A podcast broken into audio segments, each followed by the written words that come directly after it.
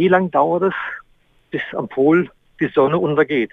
Bei uns ist ja so, dass die Sonne schräg wegtaucht, dann geht es so fünf, sechs Minuten. Weiter im Norden dauert es etwas länger.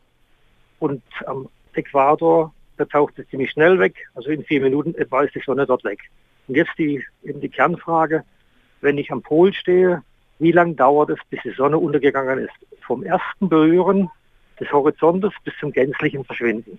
Die grundsätzliche Beobachtung ist natürlich richtig, je weiter man nach Norden geht, jetzt von uns aus gesehen, je weiter man sich dem Nordpol nähert, grundsätzlich desto länger dauern die Sonnenuntergänge in äh, Norddeutschland, in Skandinavien sind sie schon länger als bei uns und Richtung Äquator geht es relativ schnell, dass die Sonne hinterm Horizont verschwindet. Jetzt ist die Frage, wie lange dauert es am Nordpol? Am Nordpol herrscht bekanntlich eine Extremsituation.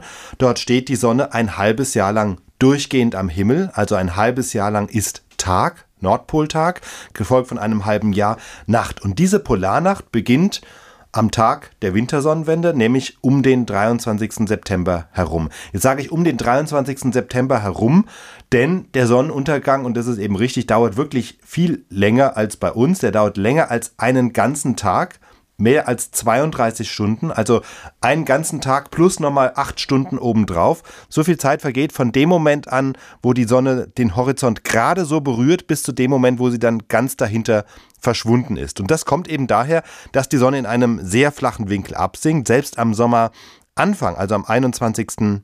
Juni steht die Sonne ja am Nordpol nur 23,5 Grad über dem Horizont, also schon relativ flach am Himmel. Und dann hat sie drei Monate im Grunde Zeit und von diesem ohnehin schon niedrigen Punkt wieder Richtung Horizont abzusenken. Und da kann man sich vorstellen, dass auch diese Schlussphase des Abtauchens hinterm Horizont sehr lange dauert. Und äh, währenddessen dreht sich ja die Erde weiter in diesen 32 Stunden. Also sie dreht sich auch am Nordpol einmal um sich selbst. Das heißt in der Konsequenz, während des Sonnenuntergangs am Nordpol streift die Sonne einmal rings um den gesamten Horizont. Und dann braucht sie nochmal zusätzliche acht Stunden, um dann endgültig zu verschwinden. Also so lange dauert das. Ja, da gewinnt der Satz, lass uns noch den Sonnenuntergang betrachten, eine ganz andere Bedeutung.